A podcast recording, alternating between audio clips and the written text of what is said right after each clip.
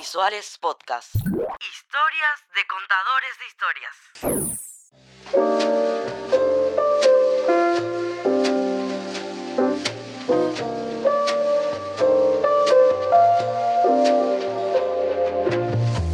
Hola, yo soy Joe, Joe Bastet. En realidad me llamo José, pero la gente me conoce así. Estoy hace 14 años trabajando en la, en la industria audiovisual como primeramente realizador, después fui editor y actualmente soy postproductor. Tengo un proyecto propio que se llama Control Terremoto, que es un proyecto de humor, y estoy trabajando como freelancer en este momento.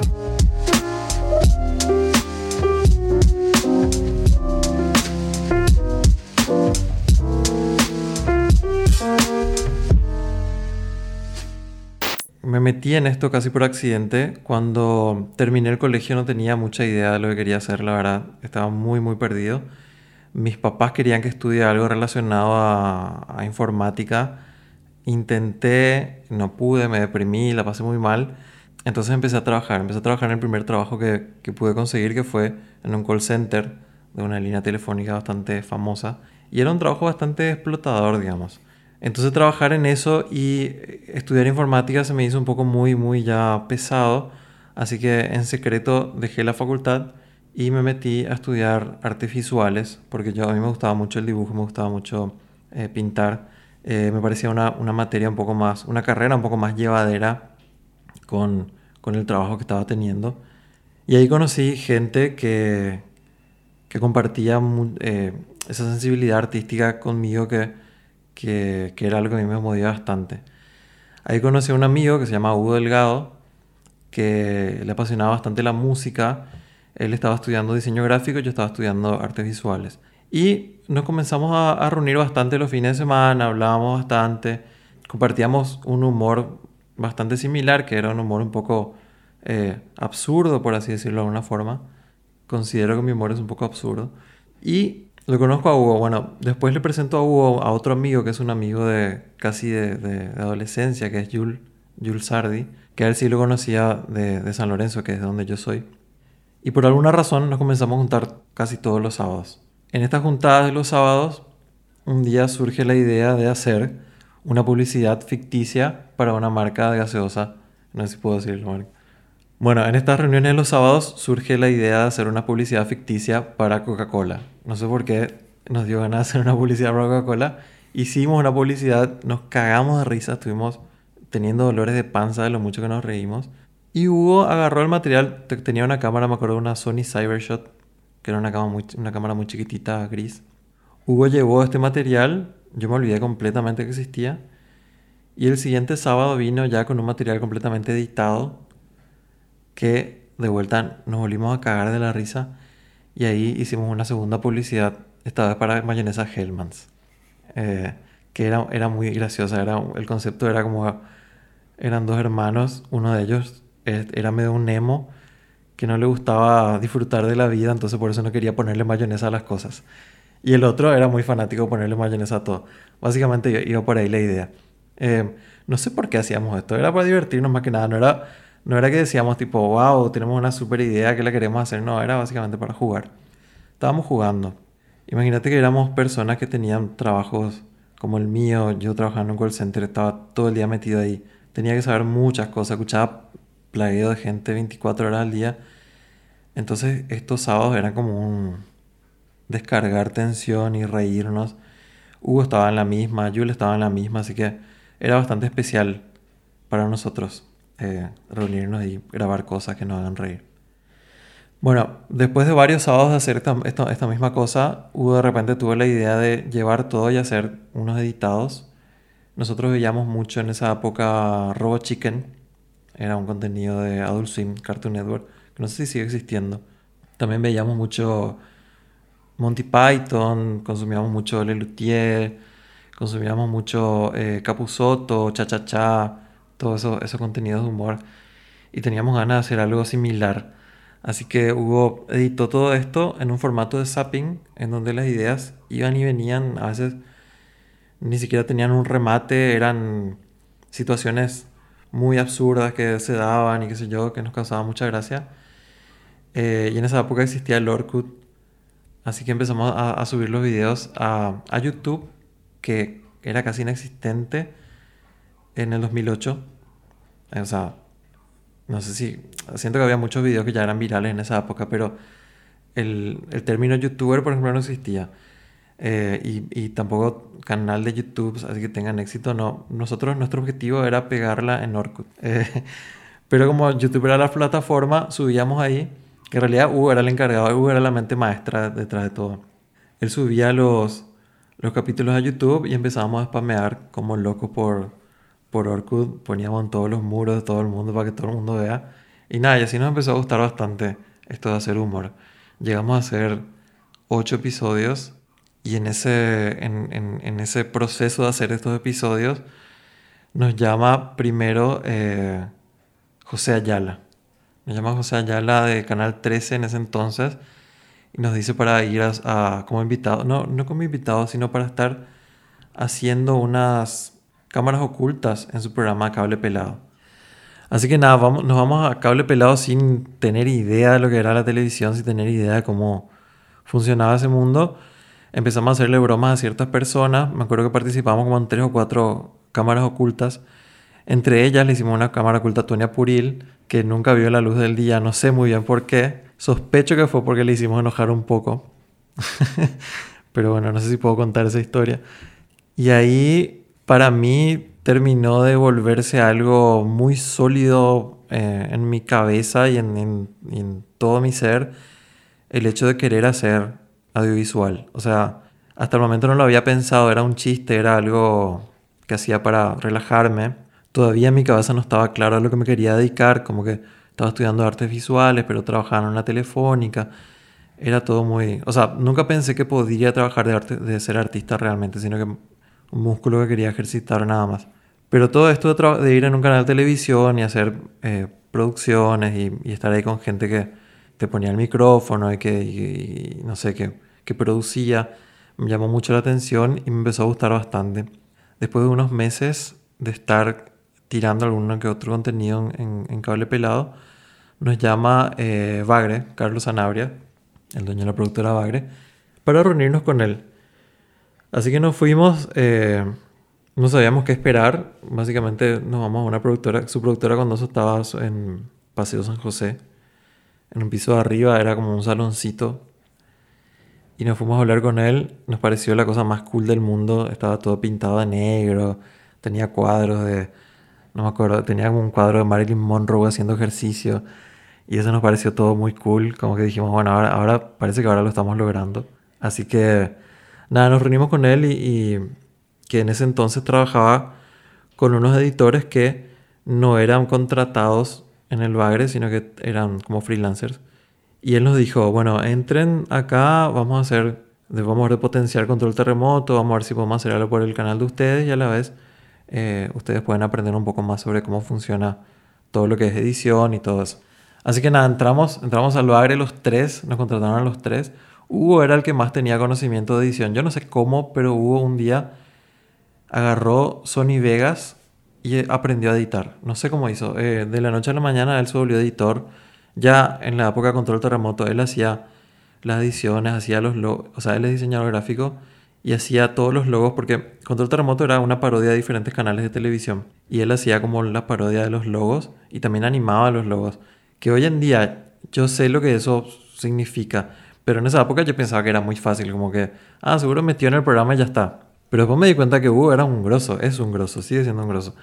No sé cómo aprendió todo eso tan rápido. Pero bueno, Hugo tenía una noción básica sobre lo que era editar. Julie y yo no teníamos idea de lo que era.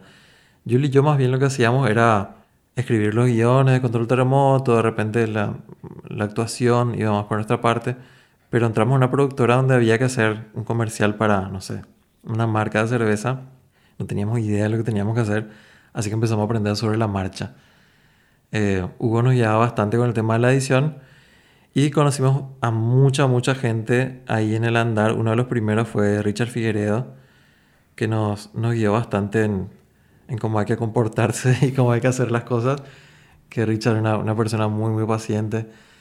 Eh, nada, también conocí gente eh, muy especial como Claudio Toledo en esa época que estaban como, eh, no sé si ellos estaban empezando, ya estaban hace mucho para mí, todos estaban hace un montón y yo era un nuevo, pero tal vez nada, tal vez tenían dos o tres años más de, de, experiencia que yo, pero sí sabían bastante. Y así Jorge Duarte, muchas otras personajes que, que nos fueron mostrando, porque en esa época había productoras que trabajaban, me imagino, de una forma un poco más profesional, pero pues estaban las otras productoras que eran los, los underdogs como Bagre, que tenían que hacer todo. O sea, tenías que agarrar la cámara, tenías que editar, tenías que eh, iluminar, tenías que, no sé, todo, todo lo que te puedas imaginar en la estructura de la visual eh, pasaba por la misma persona. Así que fue una, fue una escuela bastante intensa de audiovisual. Fueron noches sin dormir, fueron fines de semana sin volver a la casa, durmiendo abajo del escritorio. Eh, muchas veces, no porque nos obligaban a hacer eso, o sea, nunca nos obligaron, pero más que nada porque los tiempos de la visual son un poco apretados y como nosotros éramos muy novatos, teníamos que sacrificar noches para tratar de aprender y sacar lo que se esperaba que saquemos. Nos mandamos mucha cagada en esa época, pero también aprendimos bastante. En esta primera etapa, si bien vos hacías, hacías de todo, digamos, de alguna manera encontraste algún rol en el que te sentías más cómodo o más adelante fue que te fuiste afianzando más en, digamos, en un rol o durante mucho tiempo estuviste siempre haciendo de todo?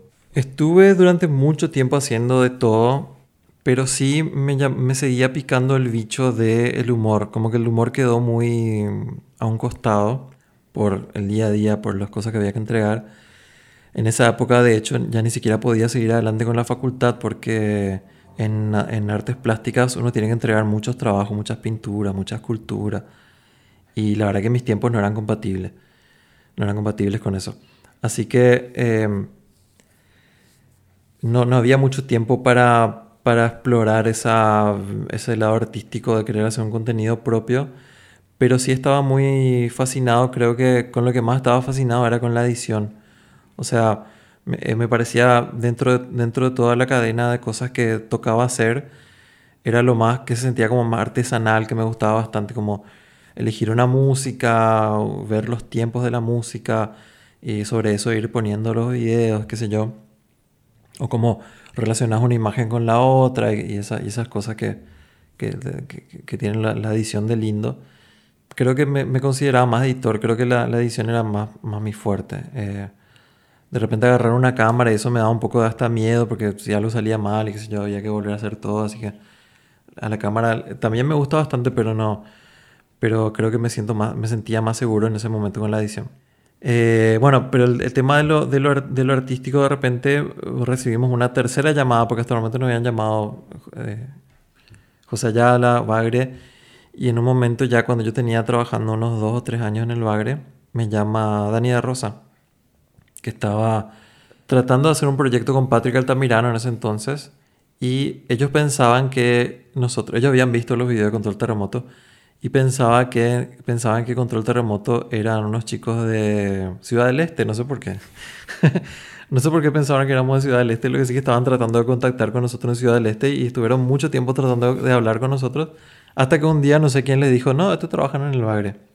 Así que ahí nos llamó Dani y nos ofreció ir a, ir a laburar con él eh, en un lugar más artístico, o sea, eh, más cerca del humor. Él tenía su programa Tercer Tiempo, que, que lo sigue teniendo hasta hoy en día. Que yo, a mí particularmente, no era el humor que estaba buscando hacer, pero era humor. Entonces dije, bueno, eh, esto es lo que a mí me interesa, va más por el lado.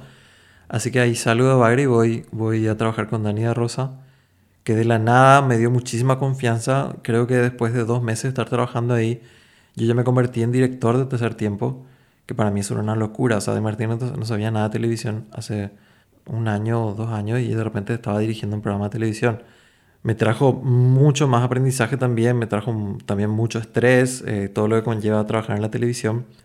Eh, pero a la vez conocí también gente como Guillermo Ramírez, que me mostraron bastante lo que era escribir un guion o cómo llevar una idea desde... Porque hasta el momento siento que todo lo que hacíamos era, tengo esta idea graciosa y la hacíamos. Tengo esta idea simpática, se prendía la cámara y grabamos y ya. A partir de ahí fue más un proceso, fue más como esta idea puede tener una búsqueda, puede pasar por un camino y puede llegar a ser una historia, digamos, ¿verdad? Así que nada, también ahí estuve un poco como guionista, no tanto como guionista, pero sí escribiendo como borradores de ideas que después pasaban por gente que la refinaba y terminaba haciendo unos chistes. Tuve la oportunidad de crear mis propios personajes, que tenía uno que se llamaba eh, Ver González y otro que se llamaba eh, Jaime Chocarrero, que fueron personajes que me gustó mucho, mucho hacer. Y encima era todo un reto para mí porque era humor enfocado al deporte, porque tercer tiempo es bastante habla bastante de fútbol y demás cuestiones, entonces básicamente todo, yo de deporte cero, o sea, no, no, agarro una pelota y me tropiezo, entonces era todo un desafío mezclar humor con deporte, pero creo que lo, que lo logré hacer.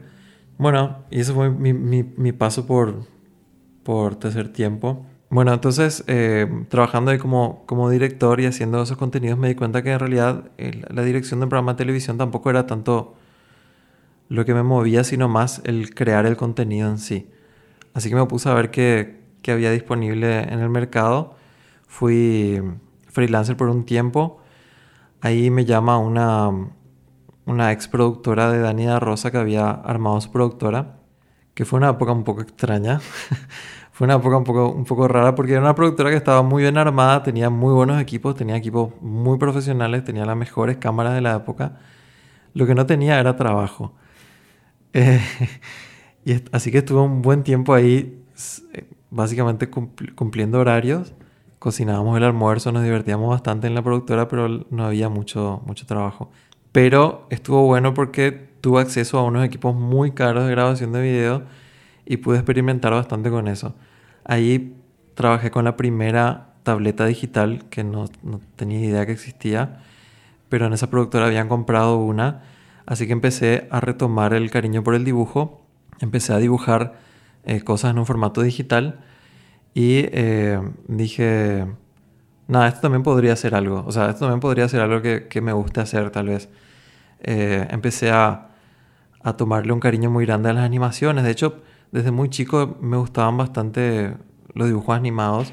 Nunca me dejaron de gustar. No sé si hay gente a la que de repente ya deja de ver. A mí nunca me sucedió eso hasta, hasta el día. Sigo viendo mucho dibujo animado. Eh, entonces en ese momento como que hice un pequeño clic de decir, esto también está bueno, es parte de lo visual. En ese entonces me llama, me llama Bagre de vuelta y me dice que tenía una propuesta para hacer un programa de cocina. Él sabía que a mí una de las cosas que me gustan bastante hacer también es, cocinar. Así que le dije, bueno, me interesa bastante, me interesa mucho. Y ahí vuelvo al Bagre para hacer el programa eh, que se llamaba Bajo el Cielo, Cocina Casera, que era un programa conducido por Colazo que fue una experiencia muy interesante porque viajábamos por todo el país eh, haciendo, o sea, cocinando en diferentes lugares. Recorrimos todas las, estaciones de trenes del Paraguay. Eh, hicimos todo un camino por todo el río Paraguay hasta llegar a Argentina. Nos quedábamos en la lancha al costado del camino cocinando. Dormíamos en, carpas. Básicamente utilizamos todos los medios de transporte disponibles y recorrimos todo el país. Hicimos, la verdad, me encantó hacer ese programa. Creo que ahí recién me sentí bien cómodo con la forma en la que editaba. Como que recién ahí encontré un lenguaje, eh, también porque tenía bastante libertad para ese contenido. Era un contenido que tenía mucho de nostalgia, tenía mucho de, de sentimiento, de, como de la música, la cocina. Y como yo soy lo medio depresivo, eh, me gustaba bastante tener eso, poder incorporar eso a un, a un producto que, que, hacía. Es como que yo tengo dos velocidades, la depresión o el chiste, no, no tengo un punto intermedio.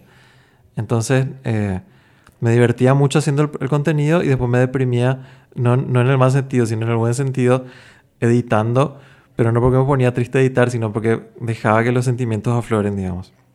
Así que fue un programa bastante especial para mí. Después de eso surgieron, o sea, básicamente al mismo tiempo Wagner empezó a hacer muchos programas de, televisión y me tocó estar en varios de ellos eh, al, iniciar. Eh, menciona así por citar 100%, eh, sobre ruedas, test drive. sé que me estoy olvidando de varios, pero bueno. Ahí me di cuenta nuevamente de algo nuevo, que es que me gustaba mucho darle identidad a las cosas, darle identidad a los programas. Como que cuando un programa de televisión está arrancando, hay que solucionar muchos problemas de cómo va a ser el logo, qué tipo de música va a tener, qué quiere comunicar, quiere ir para arriba, quiere ir para abajo, cómo hacemos que se vea fresco, cómo hacemos que, que venda. Como que todo ese mundo me apasionó bastante. El, el solucionar esos problemas me, me, empezó a gustar, me di cuenta que era bueno también para eso. Así que se, convirtió casi como una adicción. Eh, todos los programas nuevos que se proponían, yo quería estar, yo quería proponer eh, hacer algo o cambiar algo, lo que sea. Muchas veces no te dejan tanto formar parte, como que hay mucho ego de repente entre el conductor y qué sé yo, entonces es como difícil. Pero cada tanto que podía, yo metía mi cuchara y trataba de... Nada, me di cuenta que me gustaba bastante eso. Después salgo del Bagre, empecé a hacer un, programa de radio con, con, Colazo que se llamaba Sobre Mesa, en el que hablábamos básicamente de cocina y otras cosas, en Radio 1000. Y ahí de vuelta eh, volví a ser freelancer por un tiempito, hasta que unos amigos me dijeron si queríamos abrir, o sea, si yo estaba interesado en abrir una productora. Que me pareció una muy buena idea, eh, porque éramos personas que nos gustaban bastante, a las que nos gustaba bastante el, el, el, medio de hacer eso. Entonces, bueno, nos juntamos entre cuatro amigos y empezamos a cranear y empezamos a, a buscar inversionistas, empezamos a a averiguar todo lo que hacía falta para abrir una productora. Abrimos Circa, que fue una de las cosas más divertidas que me tocó hacer en la vida, porque de cierta forma a mí me gusta mucho la actuación y me parecía que era como estar en un papel, eh, el papel del empresario, que hasta el momento nunca me había imaginado que, que me podía tocar. Eh, así que por un lado era, cuando había que hablar con clientes o con inversionistas, además era como el empresario. y después cuando había que estar en la oficina era el, mismo eh, payaso depresivo. o sea que básicamente estaba, explorando muchas facetas de mi, propia personalidad y me divertía bastante. Eh, se formó un equipo muy lindo. Estaba Guille Yala, eh, Fer Rivas, Juliano Sardi, que Fer Rivas ya estuvo también en este podcast. Que ella era una niña básicamente cuando empezó ahí, era muy chiquitita eh, y hoy en día ya es una señora colorista pero bueno, armamos circa, tuvimos unos que otros clientes, nos divertimos bastante, me estresé bastante, eh, entendí que ser dueño, que ser director de algo no era tan fácil como yo me imaginaba. Entendí que hubo muchas situaciones en la vida donde me faltó un poco de humildad ante mis jefes porque pensaba que yo podía hacer su trabajo mucho mejor que ellos. Me di cuenta que no es tan fácil. Eh, fue, fue mucha presión, a la vez fue mucha diversión y por una cuestión meramente económica, eh, Circa no pudo seguir operando como una productora eh, con un lugar físico, digamos. Se convirtió en una, en una productora sin lugar físico con gente que sigue trabajando para, para Circa. En ese entonces le conocí a Lara, que es actualmente mi esposa, y empezamos a ir y venir de Argentina porque ella ella es de Buenos Aires Así que mm, fue un poco más cómodo volver a ser eh, freelancer. Y recibo una llamada de Guille, Ramírez, que, con el que había trabajado en la época de Daniela Rosa, en tercer tiempo. Me dijo que eh, lo habían llamado para armar un proyecto que era el canal Gen. El canal Gen, eh, te dije, me encanta armar cosas, me encanta armar cosas de cero, como programas de televisión y demás. Pero esto era armar todo un canal de cero. O sea, de hecho, el canal ya estaba estaba, eh, tenía como sus cimientos, pero había que resolver cosas. Así que voy, estaba gente como Dani Jara, eh, Mike Silvero, que son personas a las que respeto mucho y admiro laboralmente. Así que me gustó mucho el equipo que había formado y le dije a Guilla que sí, que, me gustaba mucho la idea, me gustaba mucho el desafío. Así que nada, ya armamos GEM, que en un principio era estaba más orientado a una plataforma digital, estaba más orientado a las redes sociales y a, YouTube, que de vuelta es lo que a mí me interesa más que la televisión. O sea, yo televisión la verdad que veo muy poco, a pesar de que tal vez la mayor parte de mi carrera trabajé para la televisión, me costaba mucho ver algo que yo hacía. O sea, lo veía en la computadora ahí editado, pero no es que me iba a mi casa y ponía televisión. Eh, prefería ver videos de YouTube o series o lo que sea. Entonces como este canal era más destinado a, a las redes sociales y a, YouTube, me pareció que estaba bueno, así que fue como muy motivante. Y ahí estuve trabajando unos, unos buenos, creo que cuatro o cinco años. Que en Gen me pasó algo muy curioso que fue que eh, la, el equipo que, había arrancado a armar la parte técnica del canal hizo como 50% del laburo y después eh, se fueron a otro proyecto.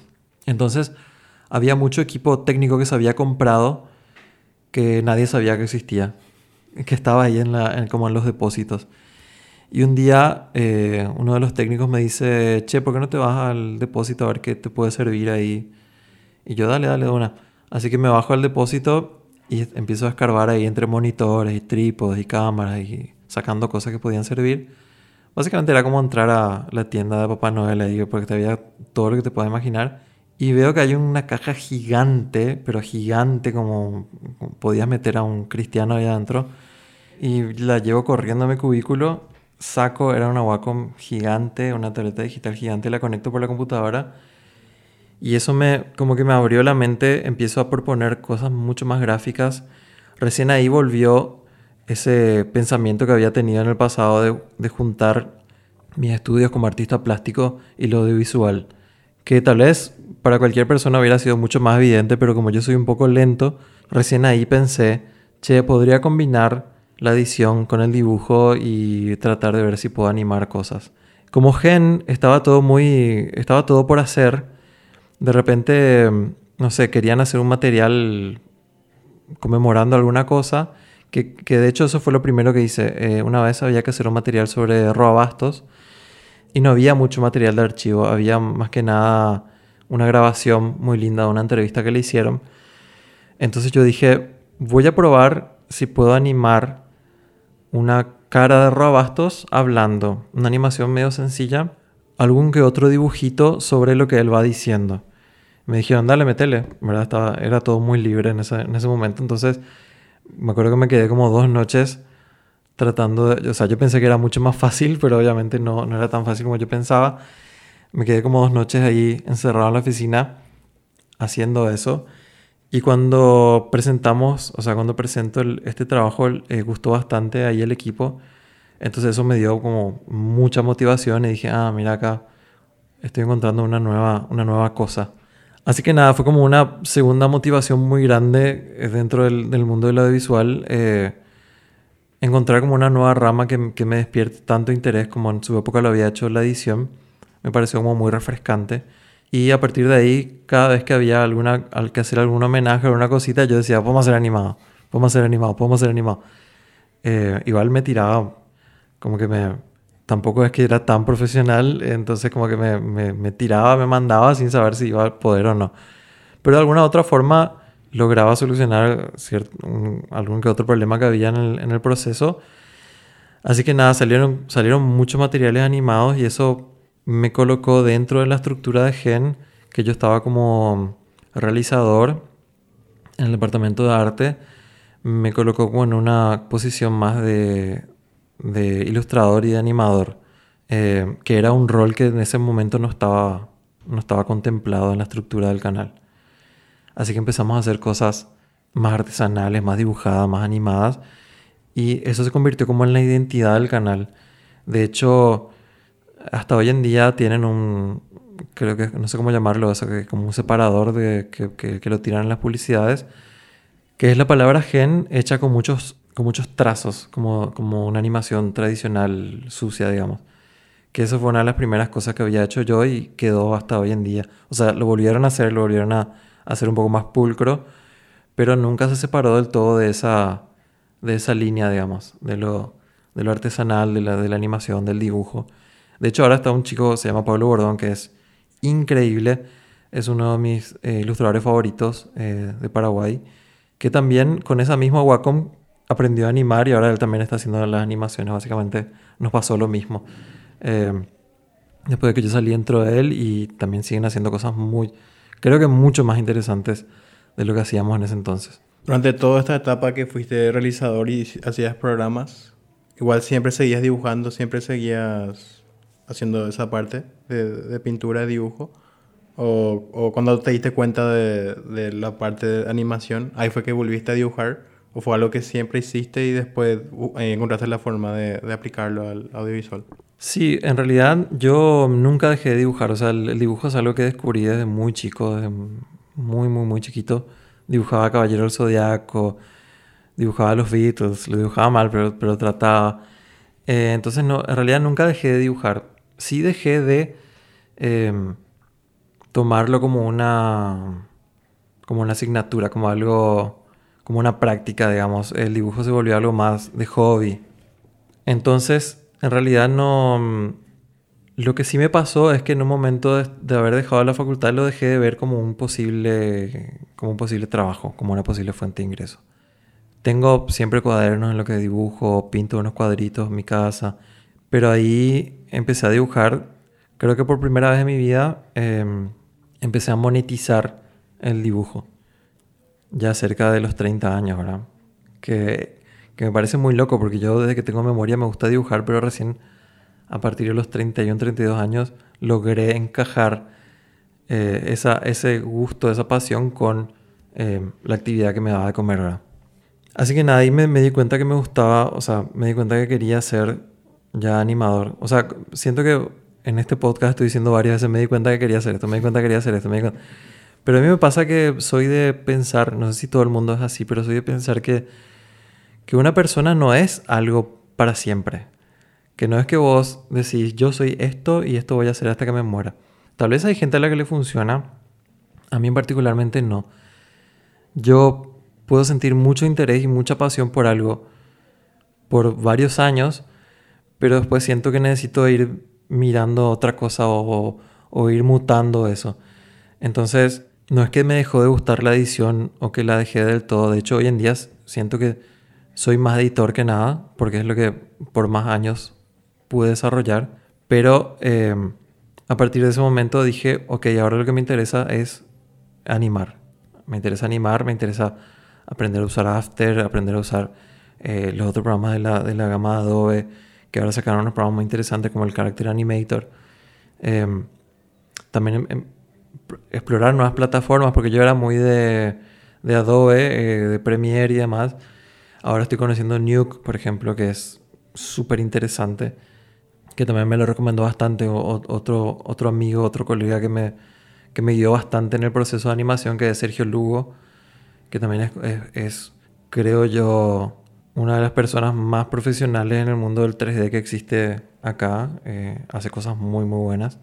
Entonces, nada, fue como ir después de tener ya como 10 o 12 años de carrera, conociendo otras cosas nuevas que van girando siempre a lo audiovisual, en torno a lo audiovisual, pero de repente puedes caer en algo que te encanta y darte cuenta que no sabes absolutamente nada sobre eso, pero que estás dispuesto a aprender, ¿verdad?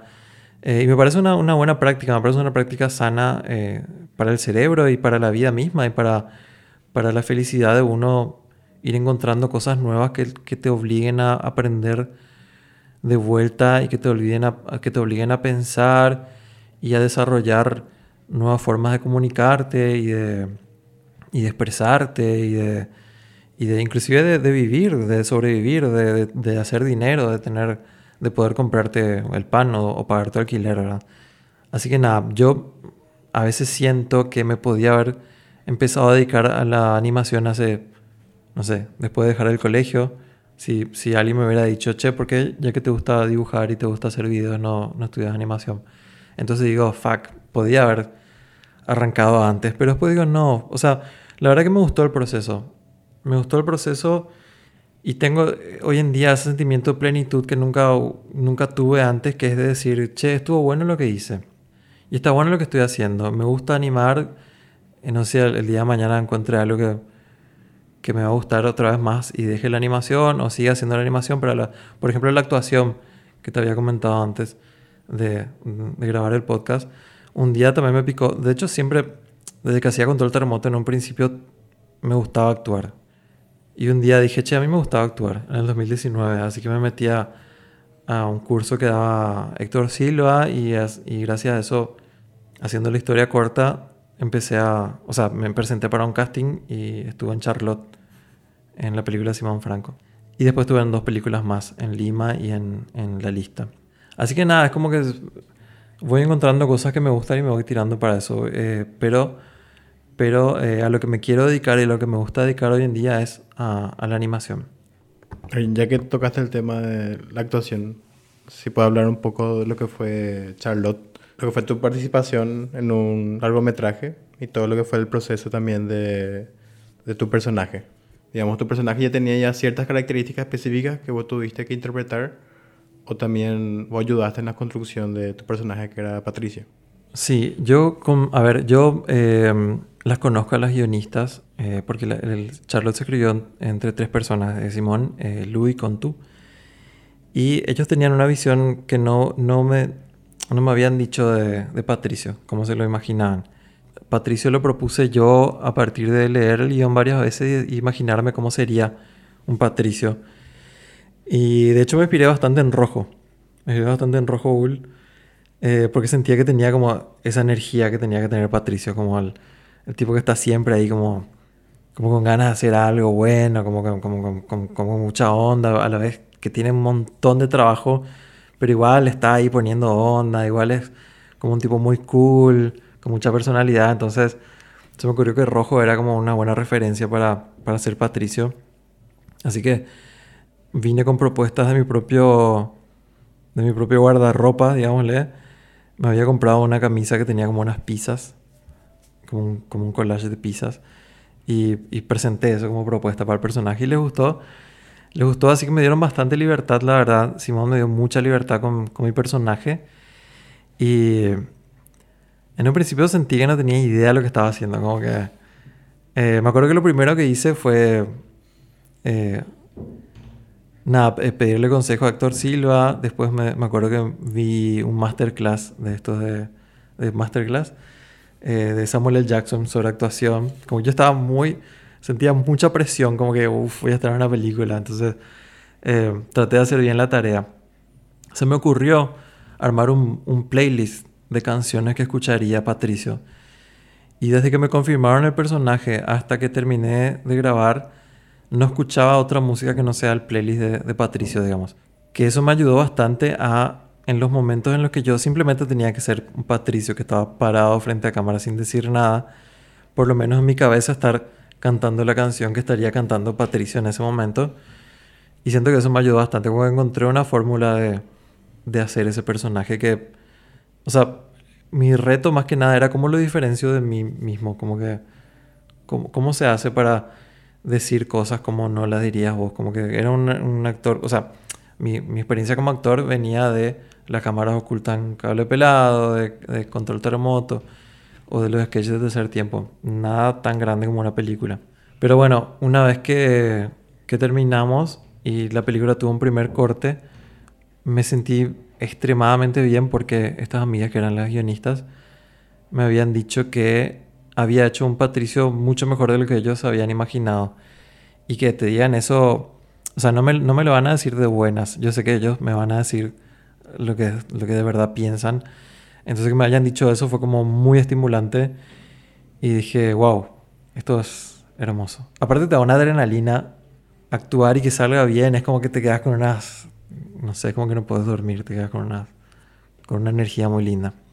Eh, pero sí, fue la, primera, fue la primera experiencia en el cine, adelante de la cámara Pensé que no lo iba a poder hacer, pensé que me iba a ganar el pánico escénico, pero no, me gustó bastante, me sentí muy cómodo.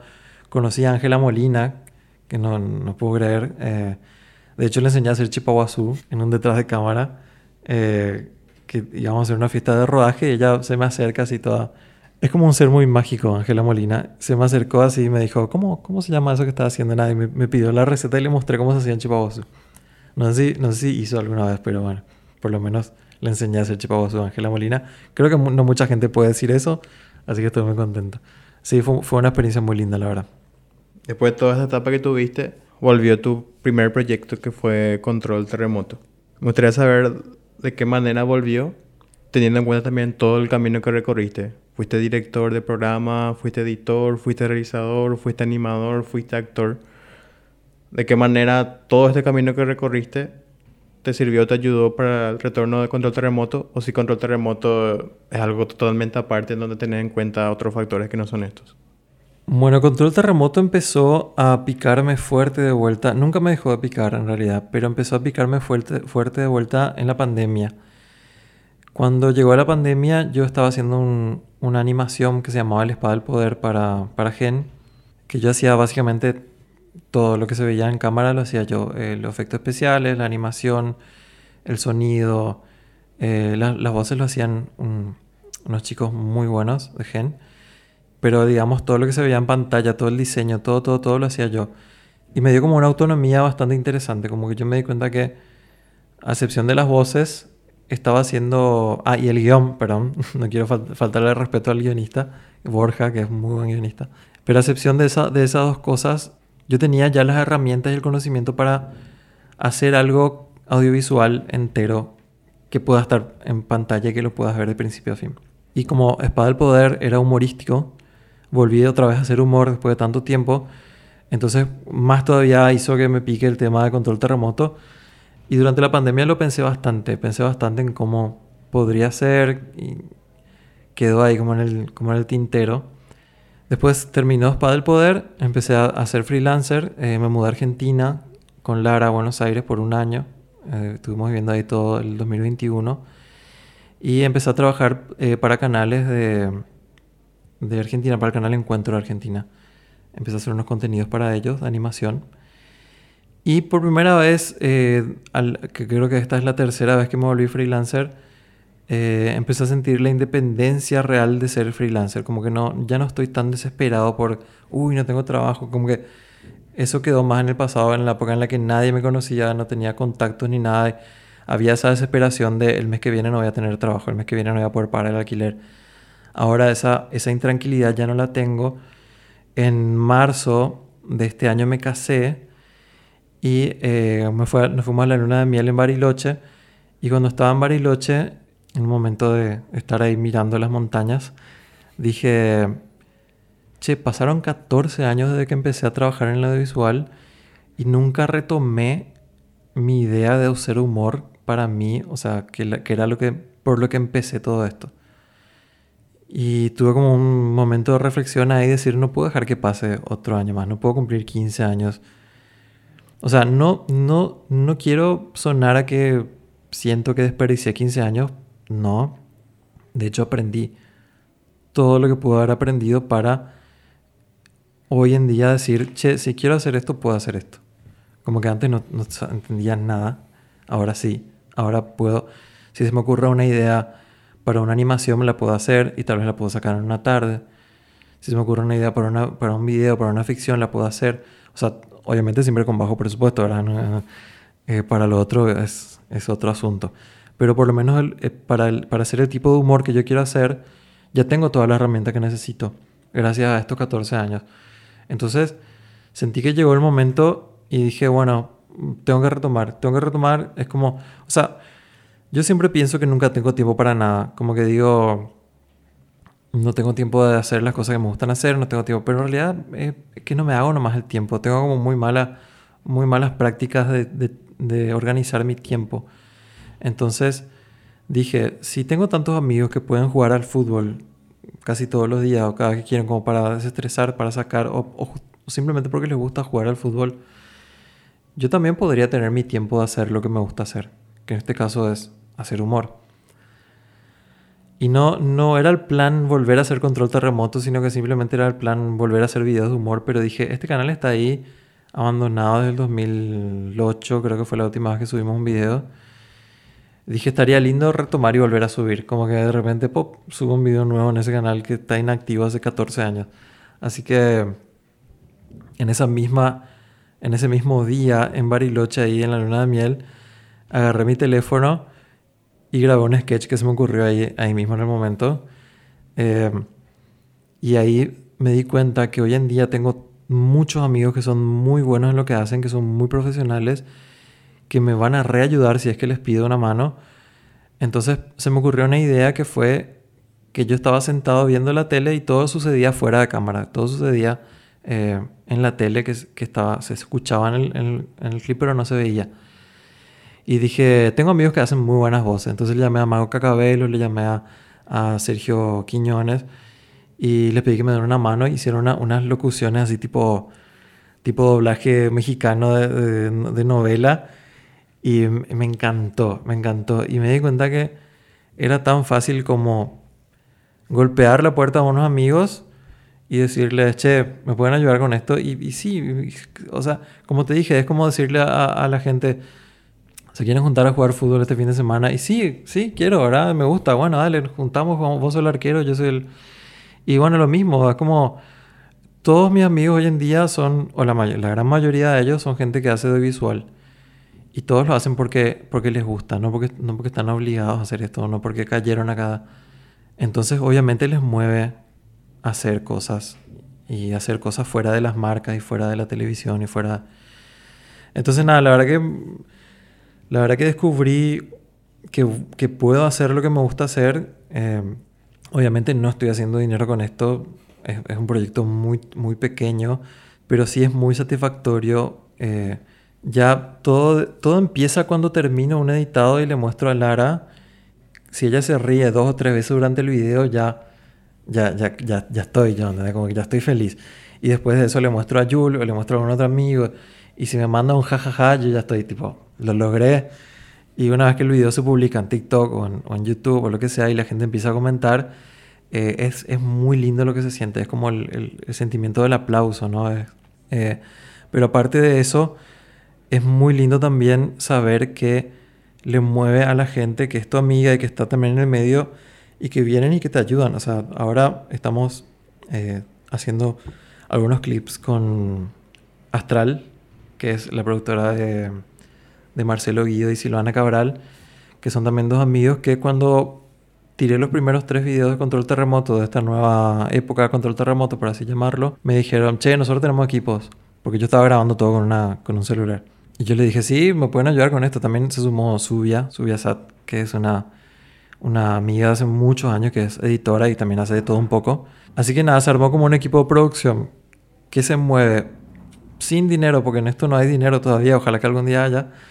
Y nos juntamos una vez por semana, el día que se pueda, el día que, que no, que tenemos menos ocupado, para grabar los sketches de control terremoto. Así que estoy redescubriendo el humor y hacer ficción y hacer algo que me gusta y a la vez estoy redescubriendo como esa amistad entre gente que trabaja de lo mismo y que le gusta lo que, en lo que trabaja, ¿verdad?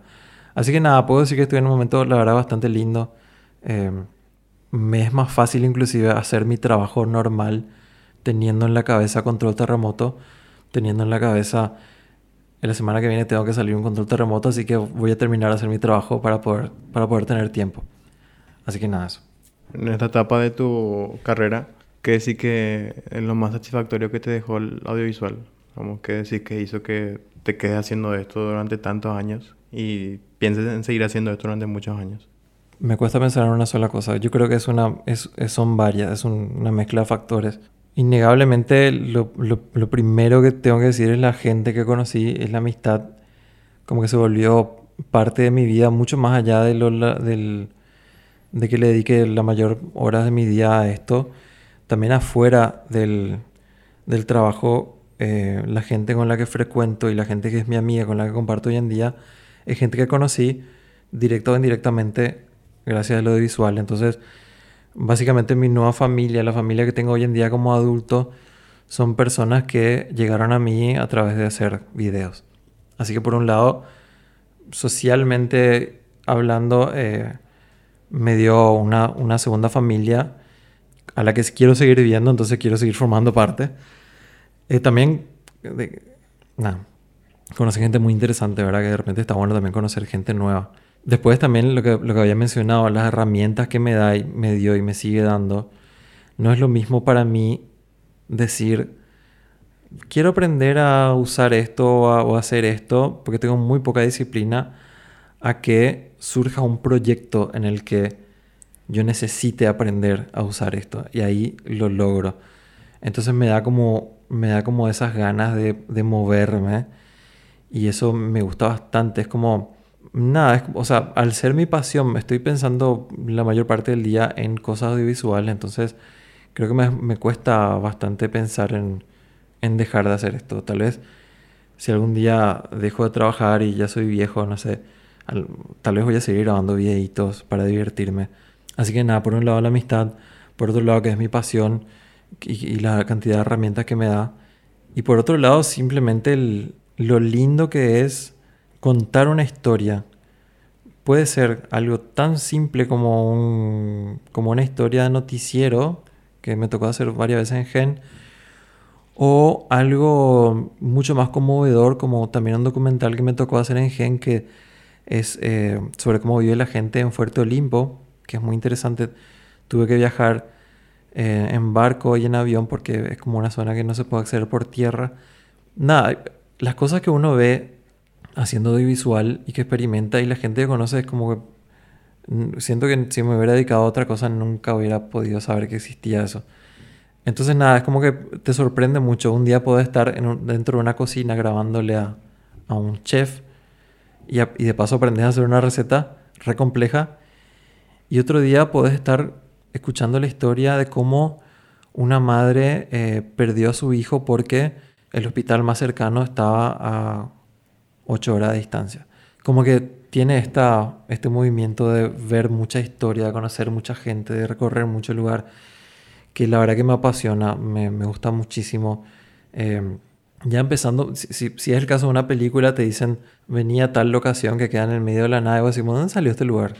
O sea, cuando grabé esta película em, Lima, eh, que, que, es la historia de un guerrillero, básicamente, que, que, lo interpreto yo, grabamos como una reserva arqueológica que la verdad que no me acuerdo cómo se llamaba, pero que a mí me dejó alucinando. Era un lugar hermoso y es un lugar al que no se puede acceder em, normalmente, digamos.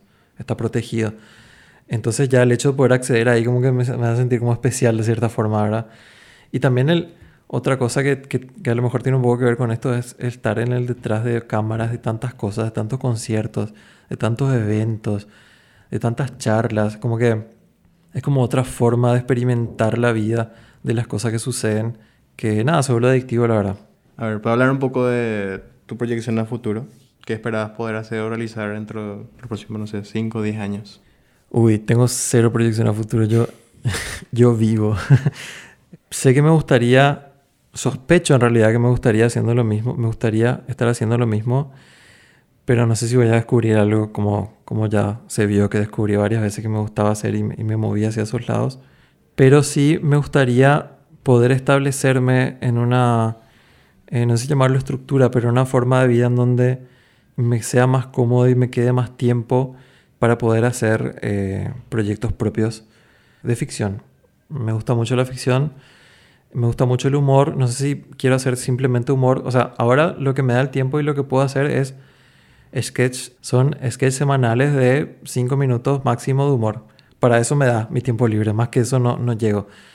Pero si me preguntas, me encantaría hacer, no sé, una serie. Me encantaría hacer un corto de lo que fuera. De terror, de, de, drama, de, de humor, de comedia, no sé Así que siento que con este contenido de a poco me estoy abriendo esos cinco minutos que espero que el día de mañana sean un poco más y poder estar en una posición de poder hacer eso sin tener que hacer un malabarismo en mis tiempos.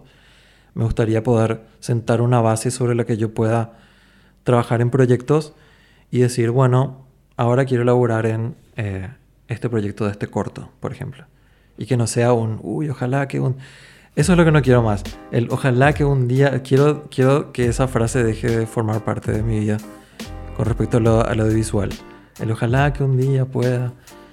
Ya estoy un poco cansado de esa frase, así que nada, es lo que estoy procurando. Y ojalá que en cinco años lo logre tener ya alguna que otra cosa a mi haber que dure un poco más de cinco minutos. Muchas gracias. No, gracias a vos.